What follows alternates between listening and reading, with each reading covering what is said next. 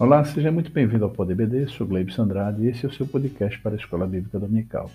No episódio desta semana trataremos do tema A Urgência do Discipulado. Neste episódio vamos esclarecer a urgência do discipulado. Para isso vamos questionar e refletir primeiro o que representa o discipulado, ainda que qual a relação do pentecostalismo com o discipulado e, por fim, em tempos de pandemia, como manter uma igreja saudável. Neste ponto proponho leitura do trecho do livro Discipulado de Dietrich Bonhoeffer, editora Mundo Cristão.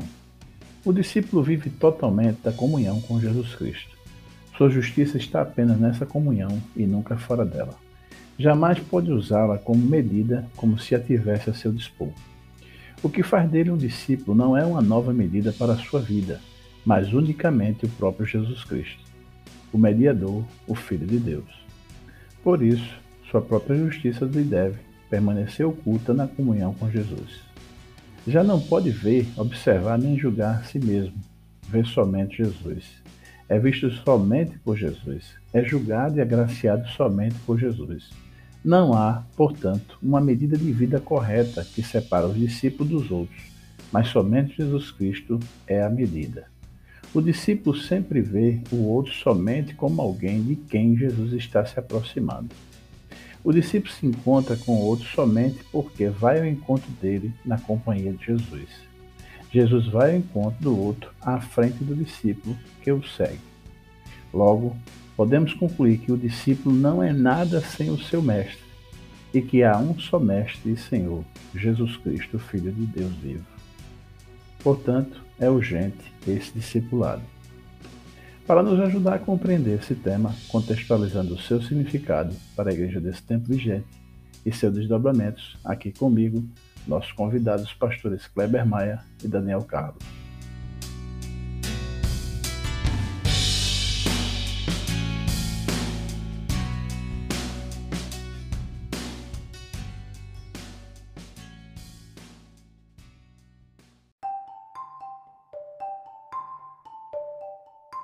Bom, estamos aqui para mais um episódio do Pode BD e desta vez conosco os pastores Kleber Maia e o pastor Daniel Carlos, que nos dá a alegria de retornar a esse episódio.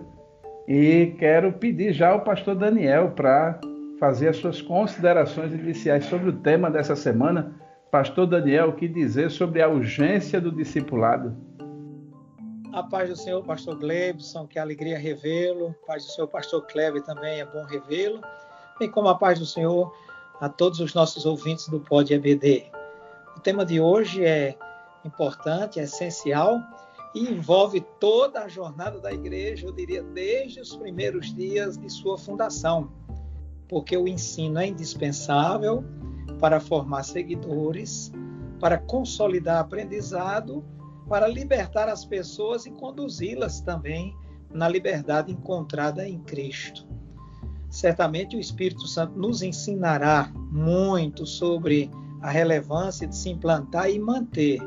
É importante ressalvar, implantar e manter um discipulado eficaz, algo que, conclui, que contribui efetivamente para o bem da igreja, da comunidade onde a igreja está inserida, sobretudo, sobretudo para o próximo discípulo que está iniciando uma caminhada nova com Jesus. Porque seguir a Jesus é uma proposta viável para os dias atuais. Por conta dessa declaração, é importante ter-se um discipulado forte para formar discípulos resistentes, perseverantes e comprometidos com a obra do Senhor Jesus Cristo, baseada nesse grande tema, e de ensinar ou ir de fazer discípulos. Acredito que vai ser um debate muito bom, um tema muito bom. Pastor Kleber, meu companheiro de todas as edições, que dizer desse tema? A paz do Senhor, pastor Glebson, pastor Daniel, sempre uma alegria estar mais uma vez aqui. E hoje temos um tema que é de suma importância, visto que, como disse o pastor Daniel, a nossa nossa caminhada ela é algo que, que deve ser a cada dia aprimorada impressionante como a Bíblia muitas vezes vai utilizar metáforas para falar do cristão e fala de, de processos, né? fala de corrida, fala de uma planta que está em desenvolvimento, produz frutos. Então, isso mostra que não é simplesmente aceitar Jesus para ir para o céu, mas aceitar Jesus para agora numa caminhada com ele desenvolver-se, alcançar outros, crescer, dar frutos para poder chegar no céu.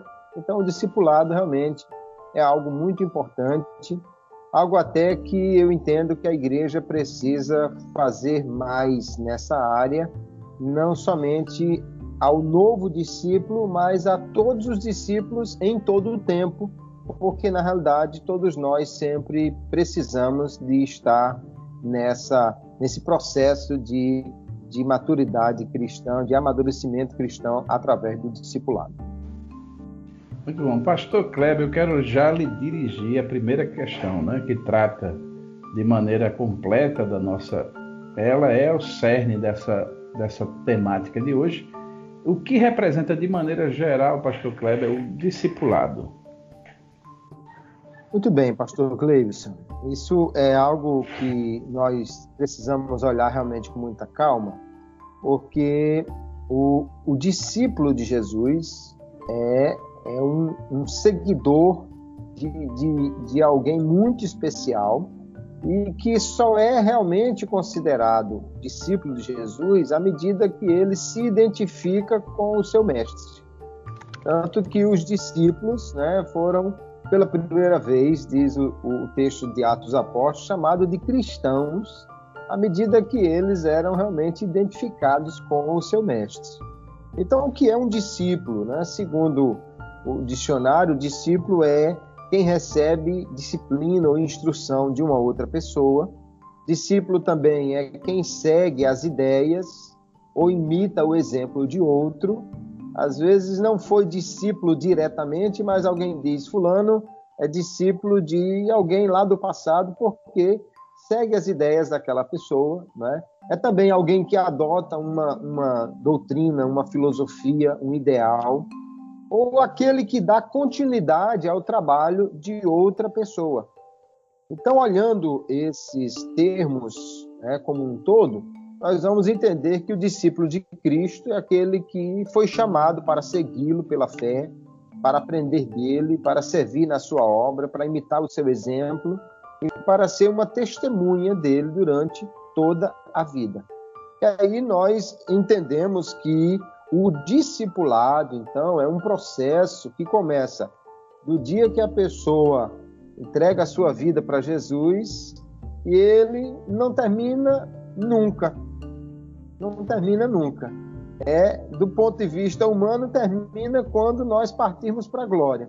Mas no céu nós ainda seremos cristãos de uma forma ou de outra, e eu não sei que tipo de aperfeiçoamento ainda vai existir por lá mas eu sei de uma coisa: quem está com Jesus nunca vai ter tédio, nunca vai ter é, uma, um momento na vida que ele atingiu o seu ápice. É, algumas pessoas é, pensam que quando chegar no céu aí é, atingimos o, o, ápice, mas é, nós como seres limitados jamais vamos alcançar Deus. Então sempre há muito a desenvolver, né? E eu, eu gosto de olhar nas Escrituras e ver como nós temos Jesus definindo os seus discípulos como aqueles que estão enxertados nele, como galhos em uma, em uma árvore, uma videira, alguém que produz fruto, alguém que, que segue o, o seu mestre que, que ouve a sua instrução, né? é a palavra de Deus que nos limpa, que nos faz desenvolver e que imita a sua maneira de viver. Impressionante o quanto João identifica esse discipulado, né? É um dos discípulos mais próximos de Jesus e ele diz claramente que enquanto nós permanecermos na, no, no, no Evangelho, no que aprendemos dele, nós permaneceremos nele. E que a, a obediência é a, a, forma mais extraordinária como nós podemos mostrar o nosso amor ao Senhor. Alguém que se diz discípulo, mas não segue Jesus, obedecendo realmente o seu mandamento, é, é alguém que está, na realidade, num falso discipulado, porque o próprio Senhor Jesus disse que se, se alguém o ama, guardará a sua palavra. E João diz que quem diz que está nele deve andar como ele andou. Então, a imitação de Cristo é, na realidade, o processo do discipulado. O discípulo imita o seu mestre em toda maneira de viver. Jesus disse que basta ao discípulo ser como o seu mestre. E isso é algo que define o discipulado. Né? Também ele disse que se alguém é o seu discípulo, vai sofrer o mesmo tipo de, de, de, de rejeição, de perseguição que ele sofreu. Ah, então, se chamaram Jesus de Beuzebu, não é nada demais que alguém chame o cristão de Beuzebu Júnior, porque ele é um, um, seguidor de Jesus que, portanto, vai passar pelos mesmos processos que o seu mestre passou é, é, é, é interessante porque é, quem entra nessa lista de discípulos de Jesus tem que entender que isso faz parte do processo.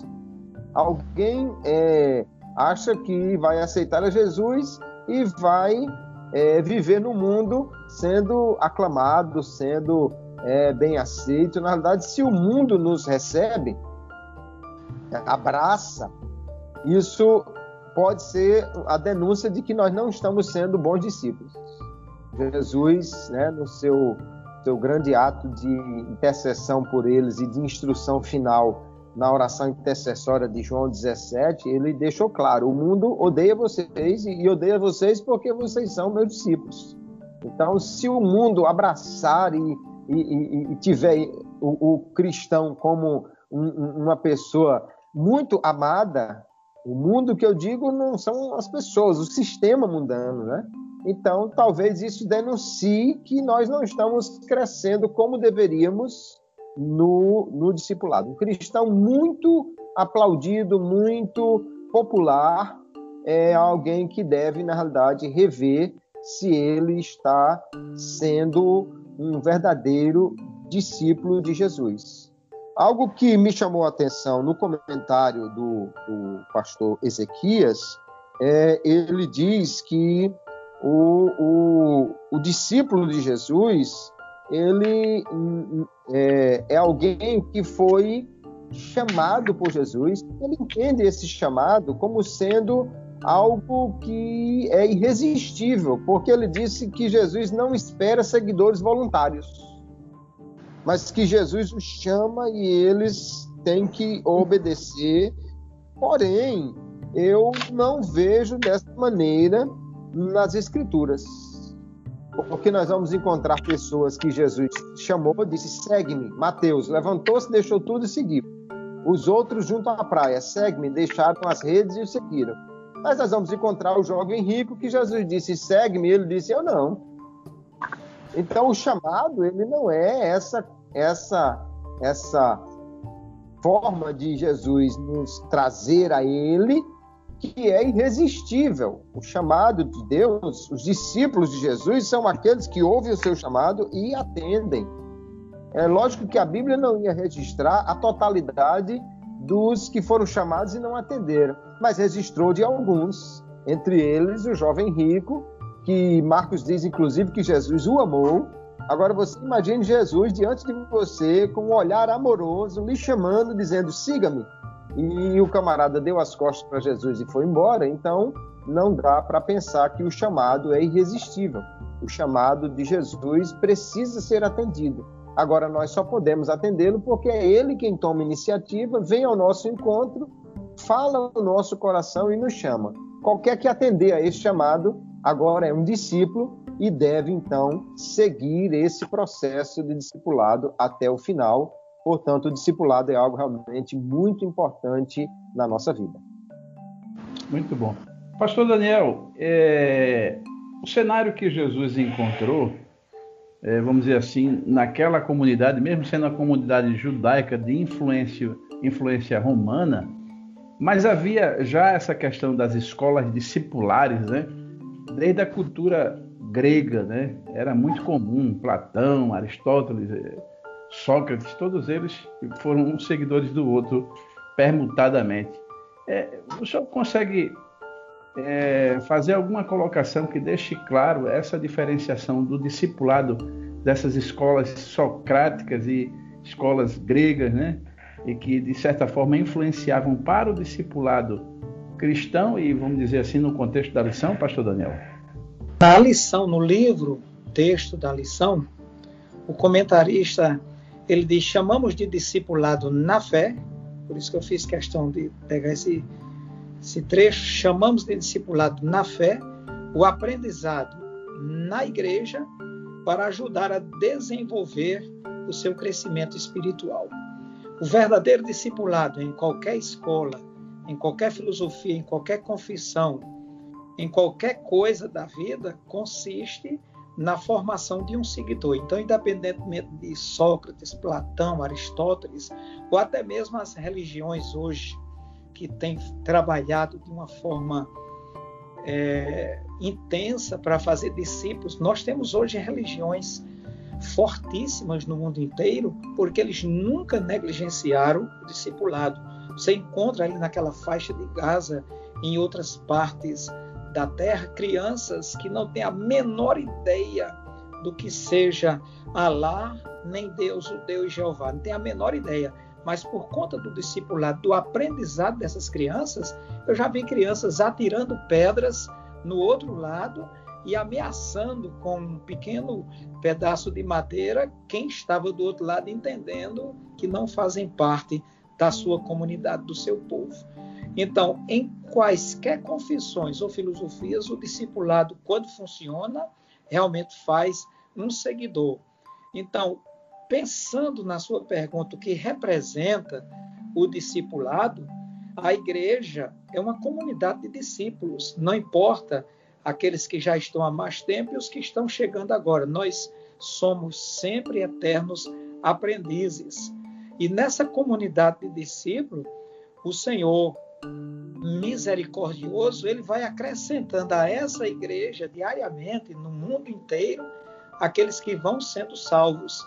E estes que estão sendo alcançados pela palavra de Deus, eles precisam também ser discipulados. Eu nem vou usar a palavra treinado, que se já vi muito em outros, em outros, em outros recintos, mas nós iremos falar sobre esse treinamento.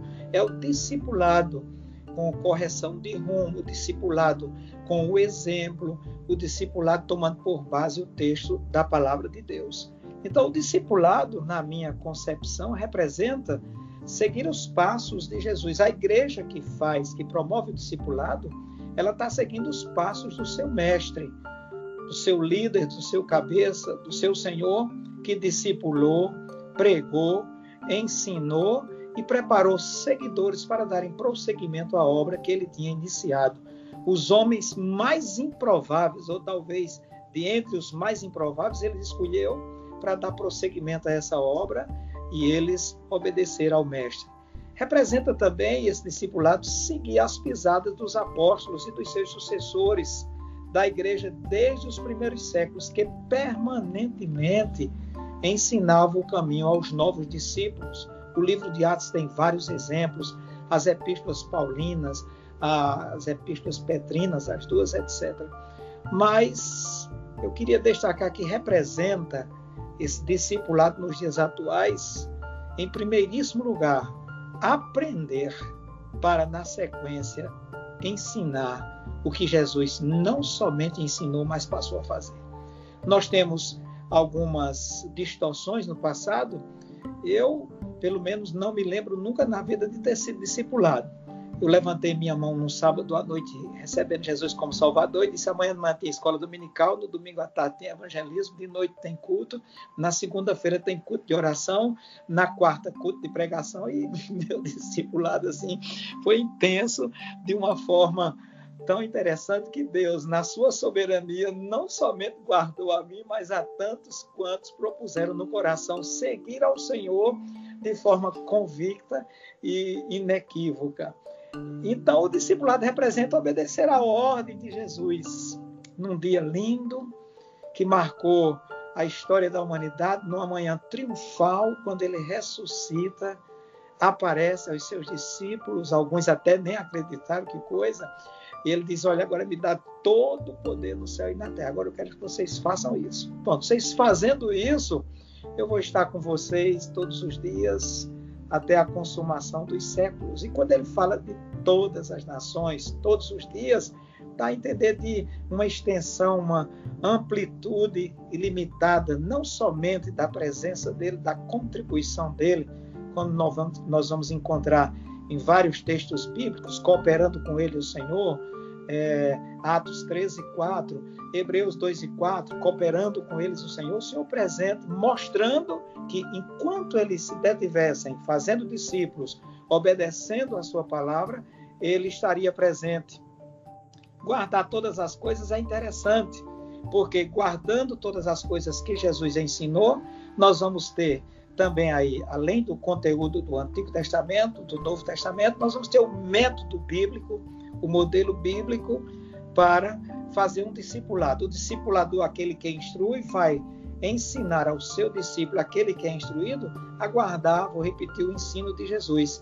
E esse método é importante porque não só apenas contribui para fortalecer o novo convertido na fé, mas como se opõe e se contrapõe a métodos motivadores que trabalham apenas o conhecimento numérico, aliás, o crescimento numérico e a formação de pessoas habilitadas emocional e talvez tecnicamente. Representa também acompanhar de perto, num relacionamento ali junto, o novo convertido, para que ele siga a Cristo com convicção, com caráter cristão moldado, com maturidade suficiente para suportar as intempéries das provações que certamente virão. E significa o fortalecimento da igreja, a continuidade de uma igreja forte, comprometida com o ensino de Jesus, com a comunhão e com a pregação do evangelho que é poderosa para salvar. Essa esse discipulado é essencial na missão da igreja, que ao lado da pregação promove um ensino permanente e traz uma compreensão à igreja muito grande de que a salvação é de graça, mas o discipulado requer tudo que temos, como dizia Billy Graham. Ele afirmava isso sem nenhum medo de, de, de ser contestado, que essa é a verdade. E esse alemão aí que foi executado na Segunda Guerra Mundial, acho que a pronúncia é Dietrich Bonhoeffer, Bonhoeffer teólogo alemão, ele diz que é comprometimento com Cristo. Discipulado é comprometimento com Cristo, através do qual se prepara um seguidor, para ele saber a quem está seguindo, por que está seguindo e para onde vai. Para finalizar, esse relacionamento mestre-aluno, discipulador-discipulado, é fundamental para criar ali um ciclo de amizade, de confiança, onde se cria a oportunidade de se fazer um pedido de oração, é, trazer uma circunstância adversa, uma perseguição levantada pelo fato de seguir a Cristo, porque a formação espiritual baseada na palavra de Deus, ela consolida a fé, ela firma os passos na palavra de Deus. O salmista diz no Salmo 119, verso 133: Firma os meus passos na tua palavra e não me domine iniquidade alguma. Então eu vejo o discipulado dessa maneira, acima de tudo, contando com a contribuição do Senhor. Estarei convosco todos os dias, até a consumação dos séculos. Muito bom. Pastor Daniel, mas é, é, é, é a gente poderia colocar um ponto aí de, de de reflexão, né? Dessa passagem, né? Como eu falei, né? Desse discipulado que Jesus, esse modelo de discipulado que Jesus estabeleceu entre os discípulos e aquele que habitualmente já se tinha, né? Naquela sociedade, né? Que era o modelo de ensino e aprendizagem. É, tem como a gente colocar um ponto de reflexão nesse modelo, né? Já que a gente está discutindo também a questão da urgência da aplicação de um modelo de discipulado? Tem sim, tomando o exemplo do discipulado de Jesus, foi um, método, eu diria, inédito na época, porque Jesus ele não apenas falava, os outros traziam no bojo das suas dos seus ensinos, das suas considerações, a hipocrisia. Eles mandavam fazer e não faziam, então eles gradativamente ficaram é, desacreditados. Mas Jesus ele ele fazia, ele ensinava, ele se dava, por exemplo. Jesus quando ele, por exemplo, ensinava a orar, ele já tinha dado o exemplo de orar. Jesus, quando chamou os discípulos de pregar, ele já tinha mostrado que ele pregava, ele andava às cidades, Jesus não parava. Então, entendo por esse lado. Eu, quando fui militar, lá nos anos 70, eu aprendi de um grande comandante, um militar de escola, um homem respeitado, honrado. Ele dizia: a palavra convence e o exemplo arrasta. Então, o discipulado de Jesus não somente convencia, mas inevitavelmente arrastava. Então, nós temos que ter hoje esse fundamento desse discipulado para que as pessoas possam ser trazidas, como muito bem frisou o pastor Kleber, Jesus convidava e as pessoas vinham, as pessoas sentiam-se atraídas pelo exemplo do mestre. Muito bom. Pastor Daniel, é a nossa segunda questão, né? É, o senhor quase que, que de certa forma, é, co iria comentar, né? Porque a gente, a gente que é de uma geração que infelizmente não tivemos o discipulado, é inegável que a gente precise fazer uma relação do pentecostalismo atual com essa questão do discipulado. Na sua opinião, diga aí. Eu quero resgatar algo para entrar nessa resposta. É, há um teólogo, o nome dele é Miller Erickson. Ele diz o seguinte: qualquer tentativa de aumentar o número de discípulos, tornando o discipulado mais fácil, o mais fácil possível, acaba, em vez disso, diluindo a qualidade do discipulado. Então, nesse comentário que está lá no livro Teologia Sistemática, é, Vida Nova, na página 909, nós podemos perceber o quanto nós perdemos porque nos descuidamos do discipulado por muito tempo. Achávamos que por ser pentecostais, por termos o Espírito, eu louvo a Deus por isso, porque eu sou pentecostal, eu tenho o Espírito de Deus na minha vida, louvo a Deus por isso, mas achávamos que esse fato por si só conduziria com firmeza todas as pessoas novas convertidas. Quem conhece o relacionamento mãe e filho, o dia mais difícil na vida da criança é o dia que ela nasce.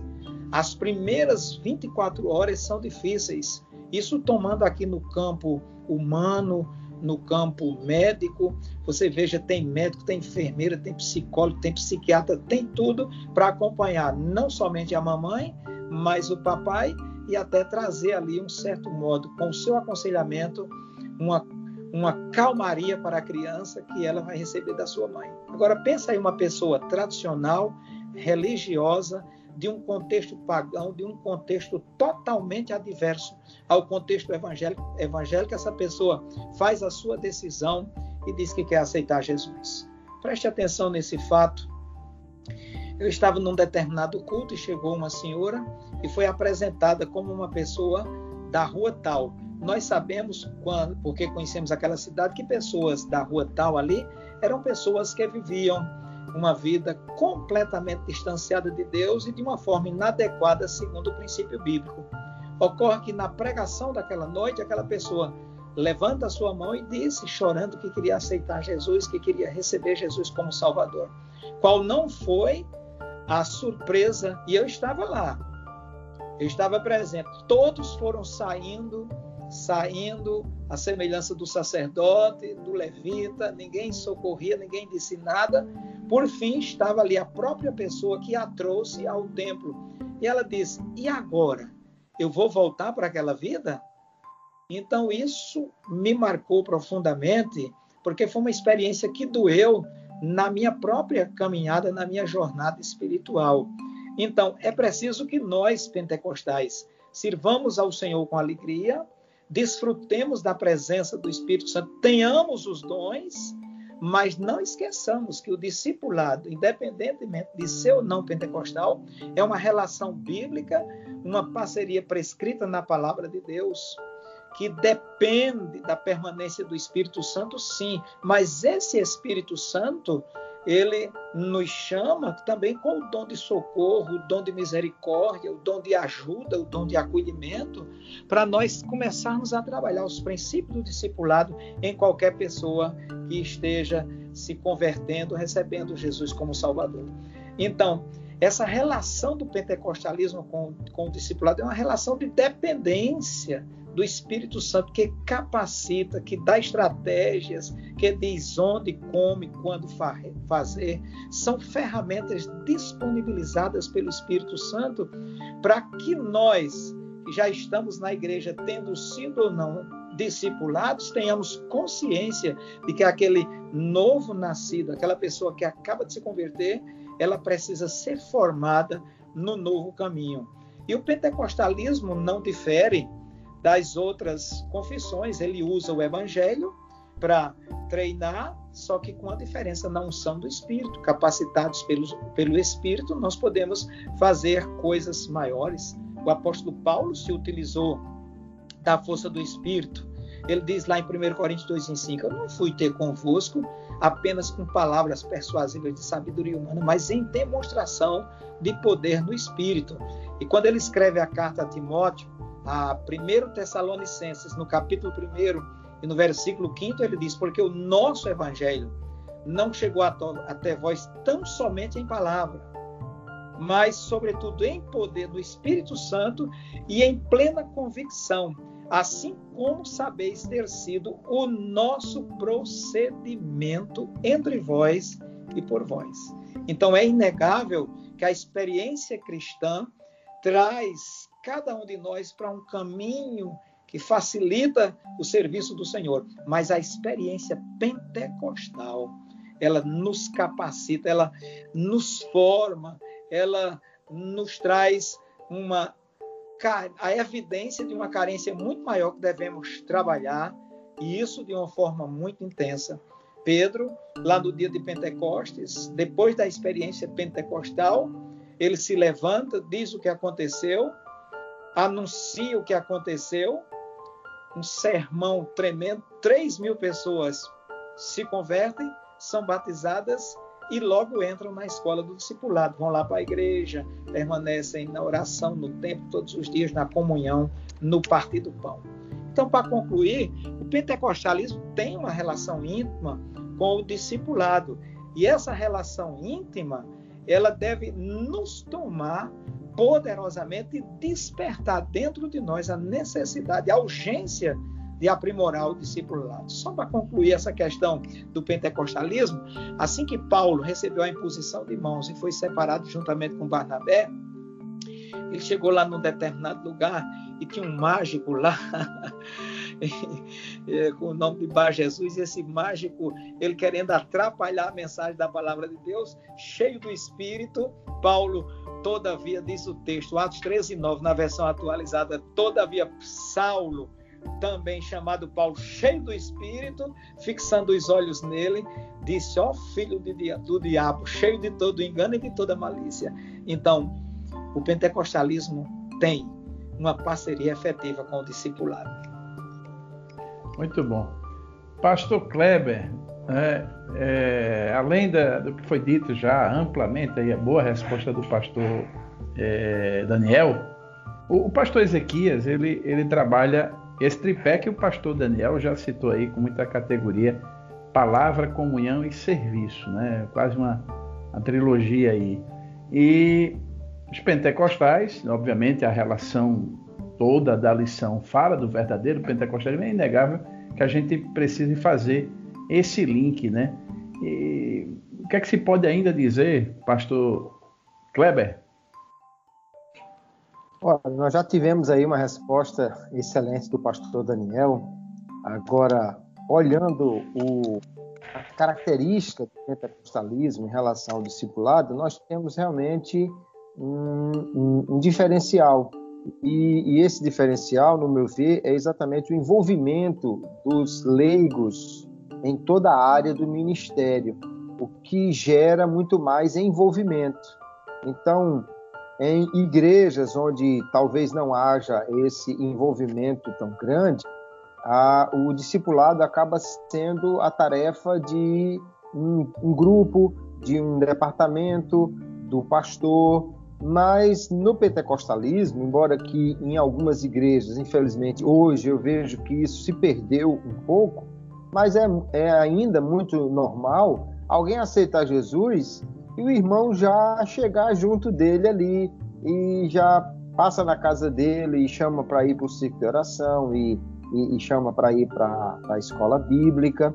Então, essa comunhão realmente faz com que haja um envolvimento muito maior. A, a questão do ensino é fundamental e, inegavelmente, a EBD sempre foi uma agência muito voltada para o discipulado, em todos os níveis, né? inclusive tendo a própria revista do discipulado. Né? A, a, o que eu acho que precisa ser sempre levado em conta é que na revista ou na EBD nós temos notadamente o que eu chamaria de um discipulado informativo. Mas além desse desse discipulado em que você traz a informação do que é ser um cristão e das suas doutrinas básicas, nós precisamos também de um discipulado formativo, ou seja, de formar a, o cristão, especialmente no que diz respeito à sua caminhada. Alguém ensiná-lo a orar, alguém ensiná-lo a, a, a, contribuir, alguém ensiná-lo a, a, prática da igreja. E, e não há como você ensinar melhor do que praticando, né? E essa é uma questão que, como o, o, pastor Daniel contou da sua própria experiência, na Assembleia de Deus isso acontece com muita frequência. O camarada aceitou a Jesus e na outra semana alguém já chama ele para ir no culto ao ar livre, bota a caixa na cabeça, eu pego umas cadeiras, ele já vai e já está trabalhando. Aceitou Jesus com uma semana e já está envolvido no culto, né, no, no, no trabalho. E, e, esse envolvimento né, faz com que você pratique, é, se envolva. Já há também nas nossas igrejas, aqui no Rio Grande do Norte, nós temos uma, uma, uma, padronização dos conjuntos de novos convertidos, né? todos são chamados de conjunto Betel, e toda congregação tem o seu conjunto Betel. Alguém já entra ali, já começa a cantar, às vezes não, não, não, não tem afinação de nada, mas vai cantando, né? E então esse serviço, a palavra, e a comunhão realmente é um tripé extraordinário para o crescimento do discipulado. Um dos aspectos que eu percebo e que ainda há muito a crescer no meio pentecostal é no discipulado de líderes. Aí nós temos ainda uma obra muito grande a fazer, em que outras igrejas é, neopentecostais, igrejas mais contemporâneas, elas têm dedicado mais tempo, mais envolvimento para o discipulado de líderes. Né? Eu, eu me tornei pastor de igreja, me tornei líder de, de, de, de jovens, antes me, me, me envolvi, é, fui, virei um supervisor de igrejas eu nunca tive um treinamento específico para isso, eu nunca tive nem, nunca fui nem co-pastor de alguém que dissesse, meu filho, fica aqui do meu lado e você vai aprendendo e tal. Então, nós temos essa necessidade de ampliar. Alguém, e, e no mínimo alguém que orientasse, desse algumas dicas, né? Isso. E, e, e na realidade, é, é uma questão muito interessante que nós não prestamos atenção, mas alguém já fez um levantamento e disse que Jesus, nos evangelhos, gastou 65% do tempo com os discípulos e 35% com a multidão. E aí então veja que Jesus gastou tempo, gastou seus recursos para formar aqueles homens. E depois eles seguiram adiante. A gente às vezes gasta 99% do tempo com as multidões e só 1% do tempo na formação realmente de discípulos. Né? Enquanto que é, há uma necessidade de se envolver mais, dos líderes formarem outros líderes. O que nós vemos comumente na nossa igreja é de alguém é, fazer uma grande obra, mas depois ela não ter continuidade porque ele estava tão focado em trabalhar e menos em fazer discípulos de Jesus, mas que também dessem continuidade àquela obra, que a obra para depois que ele que ele é, não pode mais fazer essa obra, né? É, há, há, uma necessidade de maior investimento aí e investimento em pessoas que realmente querem crescer. Às vezes o, o, líder, o pastor, ele gasta muito tempo com pessoas problemáticas, ele gasta muito tempo com pessoas só por conta de amizade, tem aquelas pessoas que gostam de levar o líder na casa deles para tomar um café, para conversar, mas às vezes não são pessoas que realmente querem crescer. E não adianta. Né? É como você regar flor de plástico. Não adianta, você pode botar água todo dia, ela não cresce. Você tem que regar as flores que podem crescer, porque aí você vai ter realmente o crescimento do discipulado. E, e, e o discipulado, ele bem feito, vai fazer com que esse discípulo forme outros, né? Essa é a ideia cristã. É você formar um discípulo que logo se torne também um formador de outros discípulos. Nós precisamos investir mais nessa nesse discipulado de líderes para que possamos desenvolver melhor esse trabalho. Pastor Kleber, a nossa terceira questão, quero lhe dirigir, é, ela é bem contemporânea, né? ela faz todo um link da, da, da, da urgência do discipulado e, vamos dizer assim, é, características de uma igreja saudável. A pergunta é exatamente essa. Em tempos de pandemia, como manter uma igreja saudável? Pastor Kleber.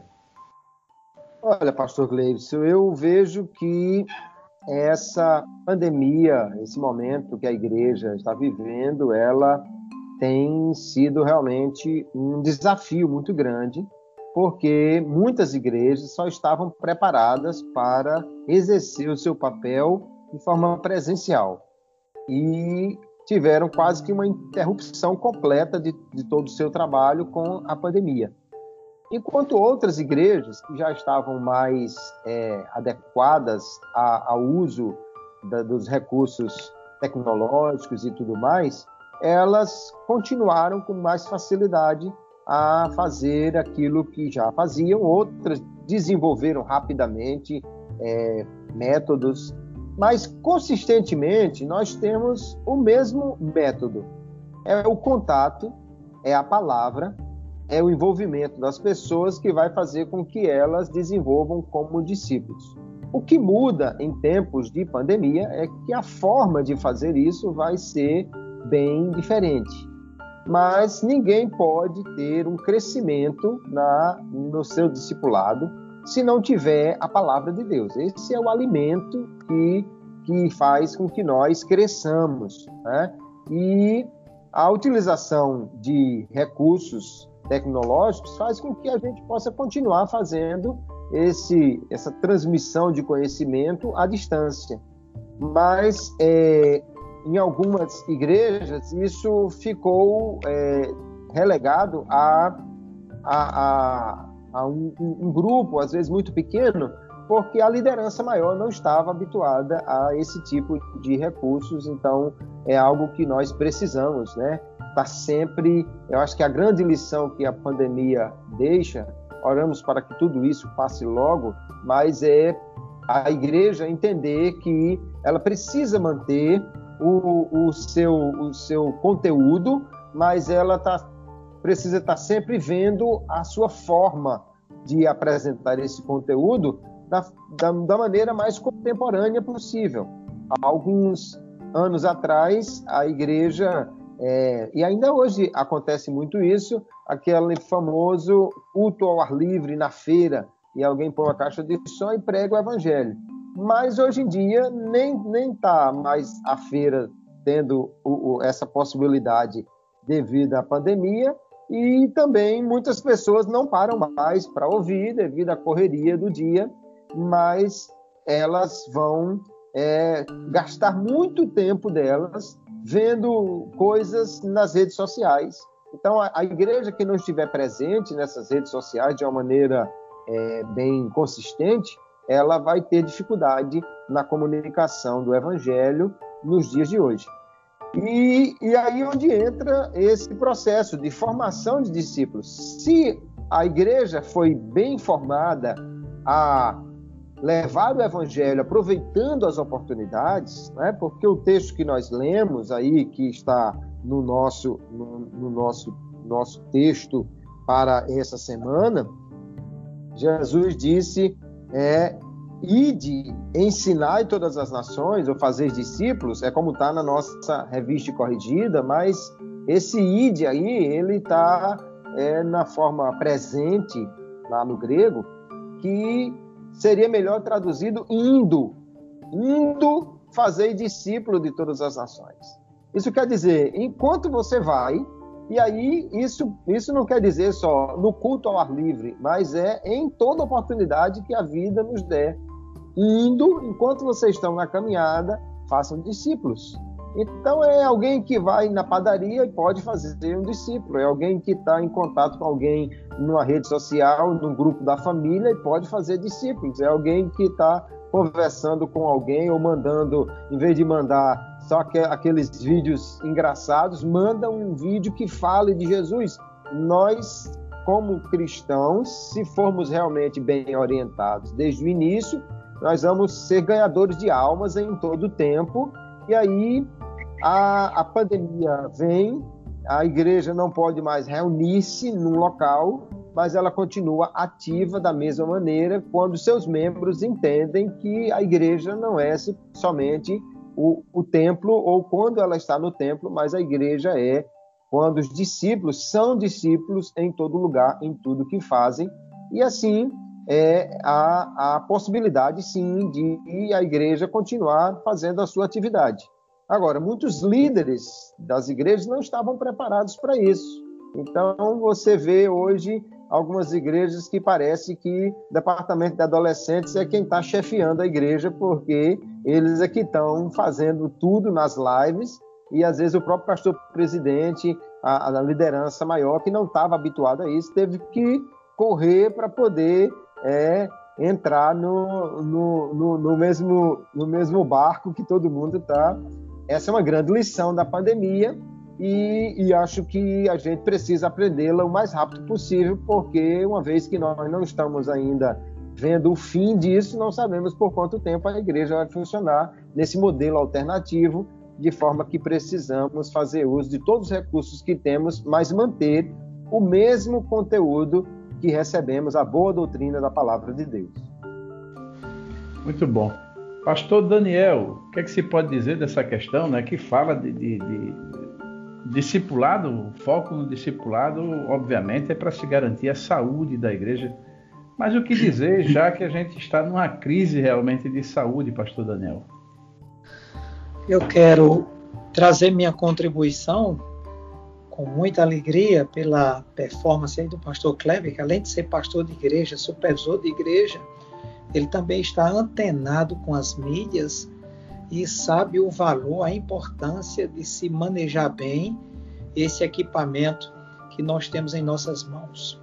Em 1986, portanto há 35 anos, eu ouvi um cidadão dizer: Deus pode, através da, da automação, foi a palavra que ele usou na época, que era o que estava em moda, da automação, fazer com que a igreja faça em um ano o que ela não fez em 50.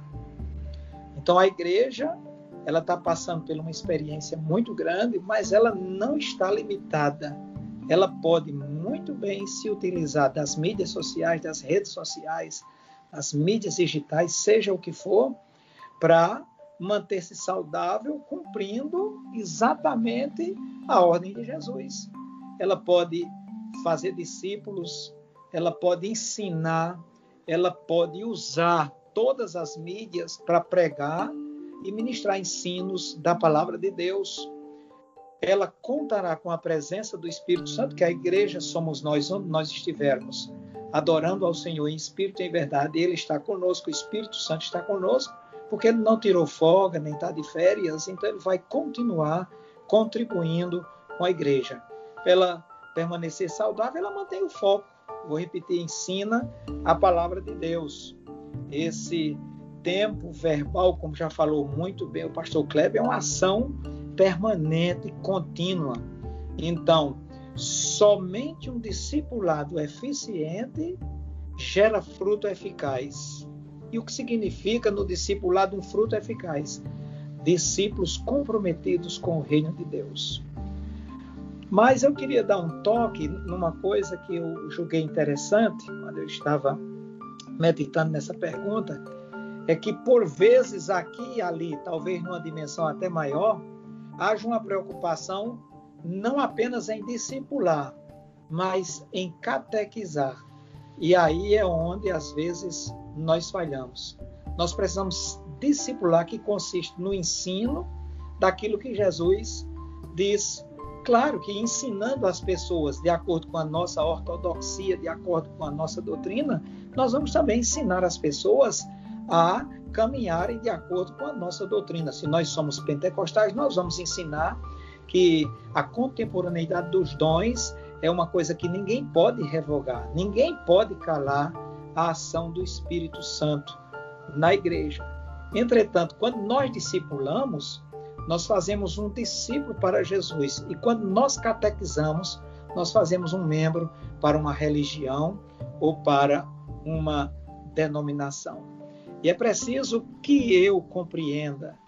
O pastor Kleber, com muita propriedade, falou nessa, nesse discipulado dos líderes, e alguns ministérios estão alguns anos na frente da gente, mas é preciso que, como líder, eu compreenda, nós compreendamos a vontade de Deus quando ele deu essa ordem à igreja, porque essa ordem para que a igreja se mantenha saudável, ela vai no discipulado manter a maturidade cristã.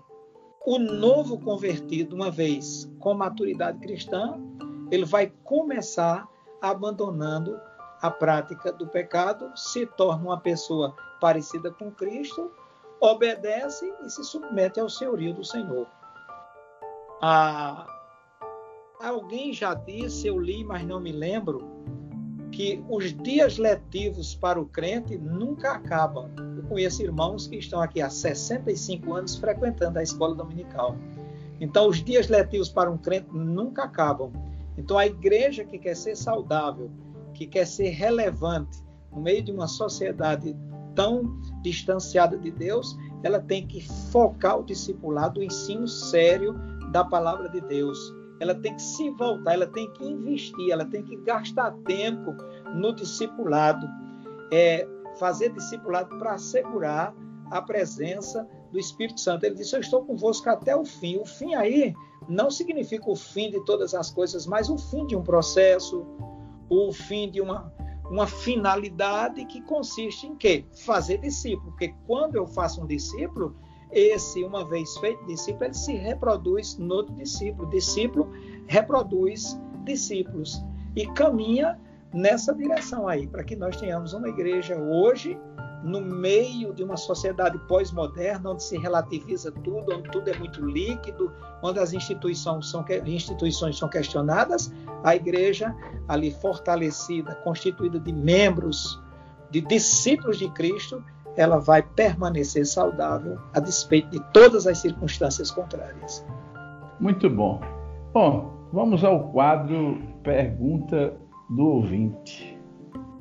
A paz do Senhor Evangelista Gleibson, é um prazer participar desse podcast.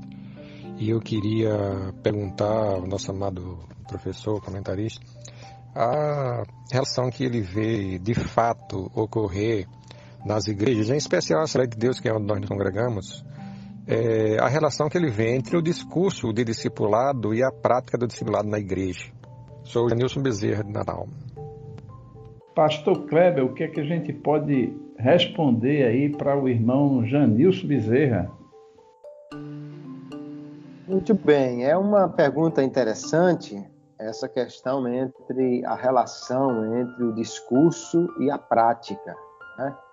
E se eu entendi bem qual é a, a questão que o irmão Janilson quer levantar, eu diria que não há um ensino verdadeiro que não for vivido por aquele que ensina. Nós não podemos ensinar aos outros, e foi uma coisa que Jesus ensinou, né? não podemos ensinar aos outros aquilo que não vivemos. Jesus condenou veementemente, capítulo 23, por exemplo, de Mateus, é um duro discurso de Jesus para aqueles que diziam e não faziam. Então Jesus chamou eles de, de não, não, chamou de gente boa, mas chamou de engolidor de mosquito, de engolidor de camelo, chamou de sepulcro caiado, chamou porque eles eram hipócritas. Então, se eu quero que outros vivam o que eu não vivo, eu na realidade não vou conseguir é, passar isso muito bem. Agora, mesmo que eu não tenha um, um, um ensino tão substancial, mas se eu vivo esse ensino de Cristo, ele vai ser absorvido automaticamente pelas pessoas. Só que uma dificuldade que eu entendo que acontece na igreja é que às vezes parece que não se entende bem para quem é o discípulo que está se construindo, né? Às vezes tem líderes que parece que querem fazer discípulos para ele, quando nós sempre devemos fazer discípulos, obviamente, para Cristo. Eu acho admirável demais no, nos evangelhos João Batista. Ele tinha discípulos, os discípulos dele disseram: Olha, a gente viu aquele homem ali que o senhor disse que, que é o Cordeiro de Deus, e ele disse: Pode ir, sigam ele, porque ele é que é o, ele é que é o, o homem que vocês devem seguir. E os discípulos de João foram à procura de Jesus, quando hoje parece que alguém tem dificuldade em em que discípulos não sejam cópias dele. Os discípulos têm que ser cópias de Cristo, inclusive nós também. Então, quando se vive realmente o que se prega, não haverá dificuldade nessa relação entre discurso e prática, e, e mais facilmente alguém vai se tornar um bom discípulo de Cristo, porque não só vai ver o que deve ser feito, mas vai ver na prática como fazer aquilo. Muito bom. Pastor Daniel, o que, é que a gente pode dizer para o irmão Janilson, que também é dirigente de congregação em Natal e diretor de um departamento relacionado ao discipulado e nos deu essa alegria de mandar essa questão. Pastor Daniel. Muito oportuna a questão, então nessa mesma linha de raciocínio do, do pastor Kleber, nos muitos casos que eu conheço, e em outros casos eu quero destacar o bom, há muito discurso e pouca ação, mas eu conheço aqui na igreja local esse, esse direcionamento na formação de discípulos, onde se procurou um conteúdo afinado com o doutrinamento bíblico e pessoas exatamente na sua vida pessoal, na sua vida familiar, na sua vida negocial, em todas as áreas da vida, pessoas que são consideradas idôneas, provas prontas para ensinar. Isso é muito interessante. Nós temos aqui os nossos setores e os pastores de setor estão é, comprometidos com essa visão. Mas há muita literatura sobre discipulado. Entretanto, se a literatura disponível, dezenas de livros, eu pelo menos enumerei bem uns 10 aqui, não vou citá-los, mas há muitos livros sobre discipulados, mas um me deixou curioso, que é A Arte Perdida de Fazer Discípulos. Pronto. Então, resgatando essa arte perdida, nós podemos partir para a ação, porque no mundo atual, todo o tempo foi difícil. Eu era jovem, encontrei minhas dificuldades lá no início dos anos 70 para seguir ao Senhor, mas hoje também não é diferente. O apóstolo Pedro diz na sua segunda epístola, na primeira epístola, no capítulo 3, no versículo 15: Antes santificai a Cristo como Senhor em vosso coração, estando sempre preparados para responder a todo aquele que vos pedir razão da esperança que há em vós. Então aqui fala de um discipulado que vai trazer consciência e convicção ao novo convertido, santificar a Cristo no coração, porque o coração, o verdadeiro ser, essa metáfora aí do espírito, o verdadeiro ser humano, é onde Cristo deseja ser adorado e permanece lá para extirpar todos os medos. Muitas vezes o novo convertido, aquele que faz uma decisão por Cristo e que é aceito por Cristo, ele vem cheio de temores e medos. E é preciso que nós estejamos nessa maternidade espiritual vigilante, preparado para responder, mostrando que só se prepara com a leitura bíblica, o estudo da palavra, o estudo sistemático das doutrinas fundamentais, porque o próprio Pedro, agora já na segunda epístola, segunda epístola de Pedro, capítulo 3, versículo 18, ele diz: Antes, crescei na graça e no conhecimento de nosso Senhor Jesus Cristo. Então, maturidade cristã e conhecimento trazem firmeza, isso é importante para que nós exerçamos essas, né, é, trabalhemos essas duas linhas de frente e consolidemos um discipulado sem discurso, mas com efetiva atuação. Muito bom, eu acredito que é, já foi bem respondido aí e chegou a hora da pimenta, a nossa mesa redonda e hora da pimenta com a seguinte questão: discipulado, mentoria e tem até uma teologia coach. Qual a relação com o assunto de tema de hoje e o que dizer? Eu quero começar pelo pastor Kleber. Muito bem, pastor Gleibson. É interessante a gente discutir essas questões porque é, está muito na moda essa questão de coaching, né? E o discipulado é algo que nós vemos que foi Jesus quem já estabeleceu. A mentoria é, não é uma palavra que a gente encontra na Bíblia, mas é, é a ideia de um mentor, ou seja, de alguém que está orientando o outro. Nós vamos encontrar isso também na palavra. O apóstolo Paulo, por exemplo, ele foi, por assim dizer, mentor na verdade, ele usa uma expressão até muito mais próxima, que é o pai da fé, né? O pai na fé. Ele teve pessoas como Timóteo, Tito, que ele orientou de perto. E é essa, essa relação aí que a gente poderia chamar de mentoria. É, mas qual é a diferença disso para essa teologia coaching, ou o próprio coaching, que é esse movimento de, de alguém é, orientar ou guiar outro no crescimento. Eu, eu vi um subsídio que está na revista de, de professores e é, a citação de um livro, O Discipulado Eficaz e o Crescimento da Igreja, ele fala sobre a diferença entre a treliça e a videira. E eu acho que essa ideia pesa bem nesse conceito. É o, o qual é o foco realmente?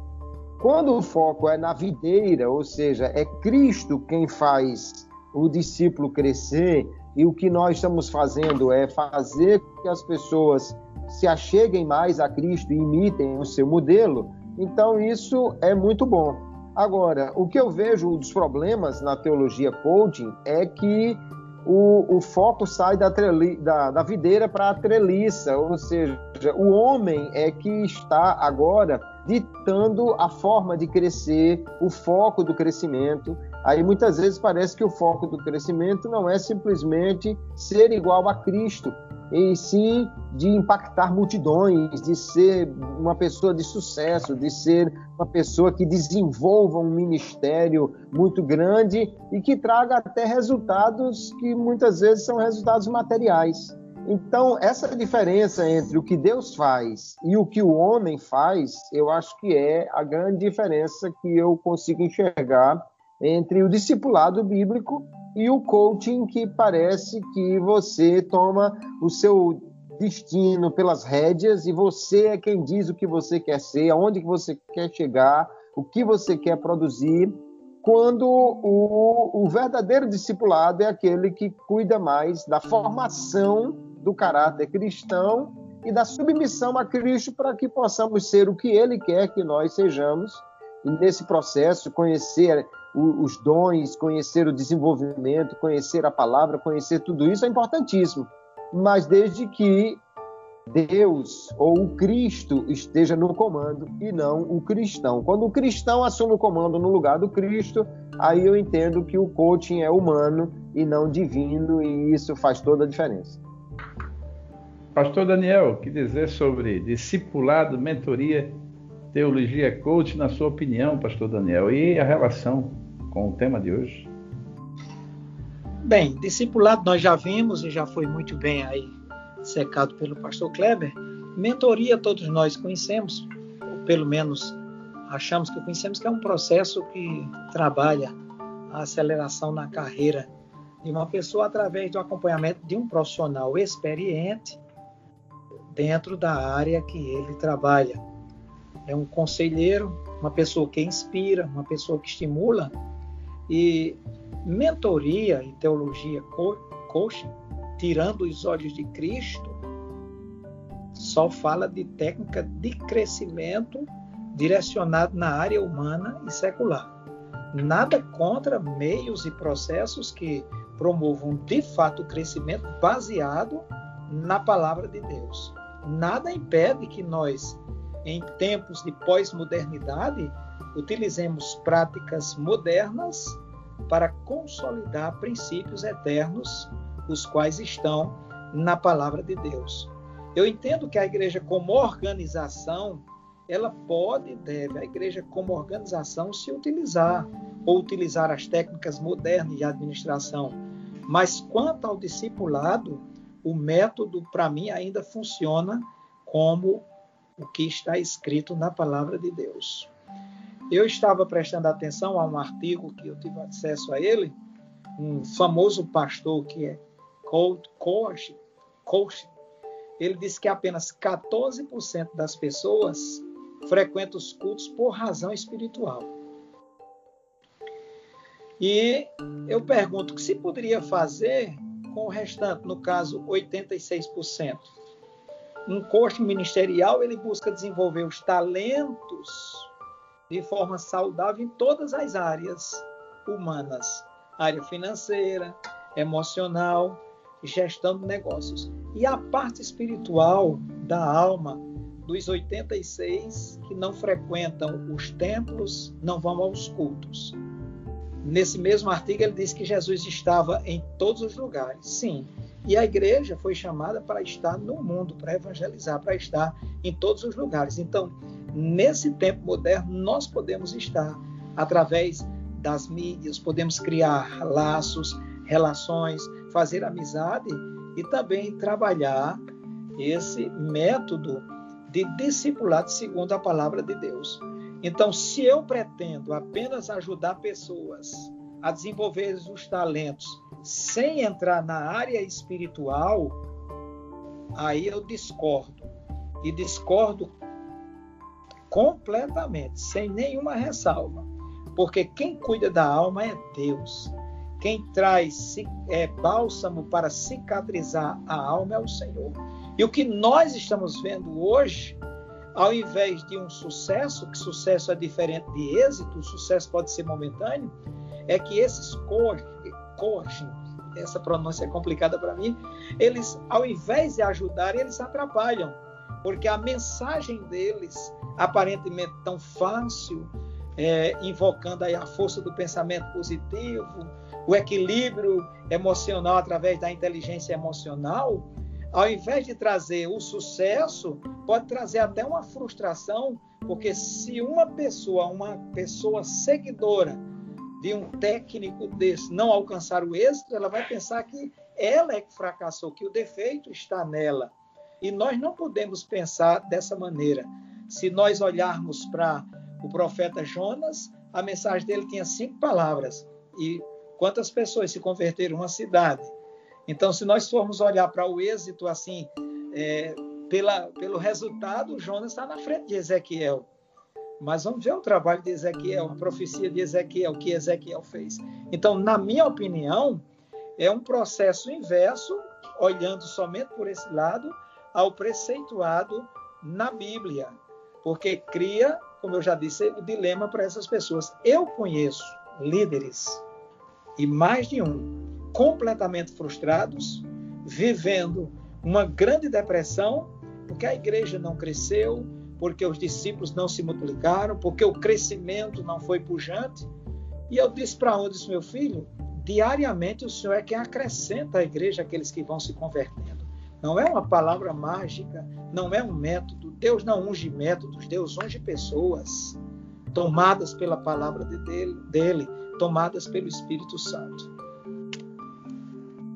Muito bom. Pastor Daniel, eu quero lhe pedir, é uma pena, mas a gente está chegando ao final e eu quero lhe pedir para o senhor fazer a, as suas né, considerações finais e dar aquela dica pedagógica para os nossos professores que vão enfrentar essa lição nesta semana ainda. A minha dica, primeiro eu agradeço essa oportunidade, estou muito feliz por estar de volta juntamente com o pastor Kleber, o pastor Gleibson e todos os ouvintes do nosso Pode BD. Uma alegria imensurável para mim.